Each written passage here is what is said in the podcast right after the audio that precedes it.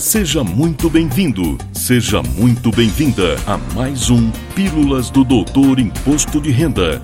Dicas, orientações, notícias, informações úteis e conhecimento na dose certa. Com vocês, o professor Walter Kopp. Olá, vamos falar de imposto de renda. E volto a abordar o pós-entrega da declaração. Afinal, na próxima quinta-feira, dia 30 de junho, teremos o pagamento do segundo lote multi-exercício de restituições.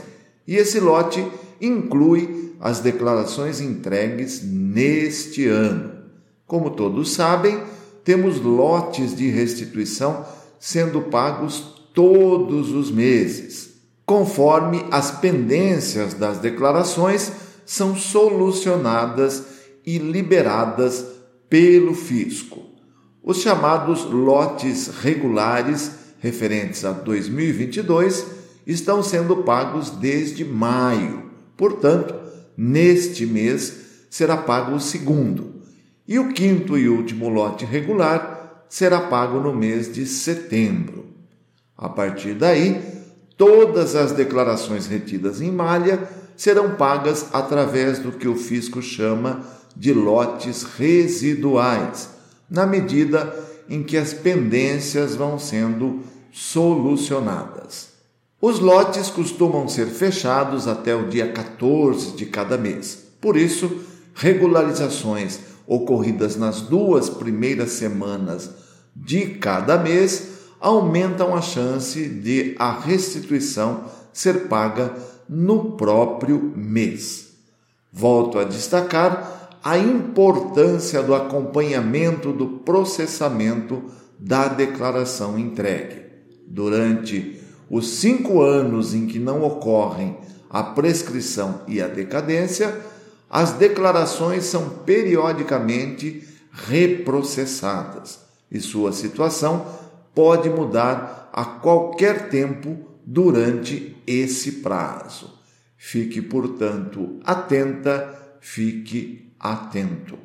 A ordem para pagamento das restituições para as declarações que não apresentam qualquer tipo de pendência é prioridades legais, que são Estatuto do Idoso, ou seja, declarantes maiores de 60 anos, portadores de moléstias graves e também portadores de necessidades especiais e professores cuja maior parte da renda venha dessa atividade.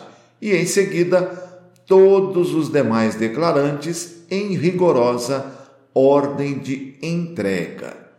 Se você se enquadra em uma das situações de prioridade e sua restituição ainda não saiu, tudo indica que sua declaração está com alguma pendência, ou seja, está em malha. Por isso, a importância de se acompanhar o processamento e se antecipar ao fisco, retificando a declaração ou encaminhando documentos probatórios, se for o caso. Para tanto, será necessário acessar o Centro Virtual de Atendimento ao Contribuinte, o ECAC, para identificar a situação do processamento. A criação de um código de acesso e senha é suficiente para se obter as informações que estão disponíveis na seção Meu Imposto de Renda do atendimento virtual. Entretanto, para se obter maiores informações, cópias de documentos e outros serviços, é fundamental se ter uma conta GovBR com nível de segurança prata, ou seja, validada por seu banco, ou ainda ouro, validada por reconhecimento biométrico. A conta GovBR nível bronze não dá acesso ao ECAC.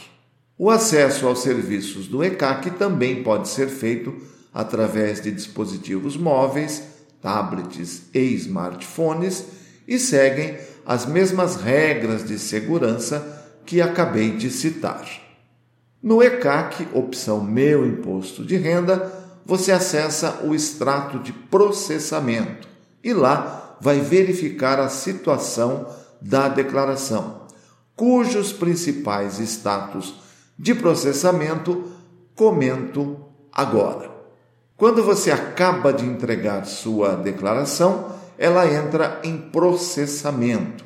O status em processamento vai permanecer até que o fisco finalize esse procedimento inicial. Se estiver tudo correto e sua declaração tem imposto a restituir, o status vai mudar para em fila de restituição. Significa que sua declaração está aguardando para inclusão em um lote de restituição, conforme as regras de prioridades e data de entrega. Paga a restituição, a declaração terá seu status alterado para processada.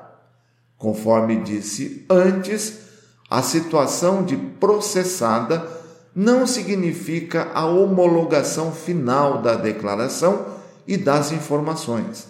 Durante cinco anos, alguma nova informação detectada pelo fisco ou mesmo fornecida pelo próprio declarante poderá mudar a situação de processamento dessa declaração e, inclusive, incluí-la em procedimento de malha.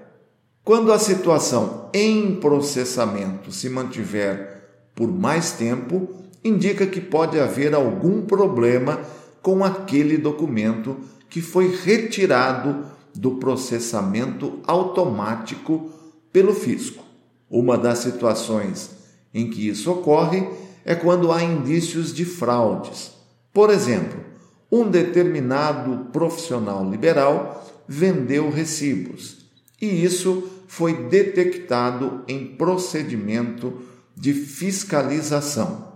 Todos os CPFs que aparecerem como tomadores de serviços desse profissional poderão sofrer um bloqueio do processamento automático enquanto durar a investigação da fraude. Essas situações, via de regra, são resolvidas somente com o atendimento presencial em uma unidade do fisco. Outra situação de processamento que requer especial atenção é o status com pendências. Aqui significa que os cruzamentos efetuados pelo fisco não conseguiram validar as informações trazidas para a declaração ou identificou erros e omissões. Essa situação exige ação imediata para se evitar multas de ofício. Verificado erro ou omissão, deve-se retificar a declaração. Se tudo estiver correto, trata-se de necessidade de comprovação documental do que foi informada. Neste caso, tão logo o fisco libere a antecipação de atendimento malha, a documentação probatória completa deve ser enviada. A última situação que abordo é o status em análise.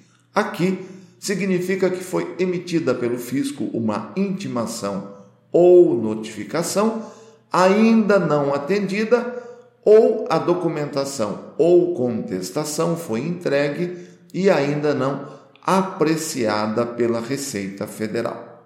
E antes de encerrar, reforço que é fundamental o acompanhamento do processamento da declaração entregue e a correção dos dados, quando for o caso, através de retificadora. Mas isso só é possível enquanto o fisco não iniciar um procedimento fiscal, ou seja, enquanto você não receber uma intimação ou notificação da Receita. E fico por aqui. Na próxima semana tem mais. Valeu!